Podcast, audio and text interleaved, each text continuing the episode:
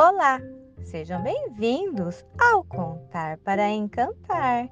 E hoje vamos começar por aqui uma série novinha. Quem sou eu? E episódio de hoje somos escolhidos. Você é escolhido. Como gostamos de olhar na vitrine de uma doceria, aqueles doces coloridos e cheios de cremes e coberturas. Hum. Mas me diz uma coisa: já aconteceu com você de comprar um doce lindo e quando deu a primeira mordida, o gosto não era nada daquilo que parecia ser? A aparência nos engana. Por isso que Deus olha para o nosso coração. Ele nos escolheu pelos, pelo que somos, lá dentro de nós e não pela nossa aparência.